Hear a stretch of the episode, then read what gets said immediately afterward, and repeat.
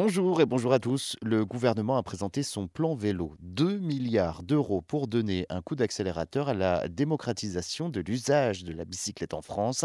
Le gouvernement souhaite effectivement doubler la longueur du réseau de pistes cyclables, 50 000 km aujourd'hui. L'objectif est d'atteindre 80 000 km en 2027 et 100 000 km en 2030. L'aide à l'achat est renouvelée, la construction de milliers de kilomètres de pistes euh, cyclables ou encore de de pédalage pour tous les élèves de primaire. La priorité sera donnée aux villes, petites et moyennes, et aux territoires ruraux, parce que les grandes métropoles ont déjà bénéficié de beaucoup de moyens de l'État. Il y aura aussi davantage de stationnements sécurisés, passés de 4 millions à 13 millions d'ici la fin du quinquennat.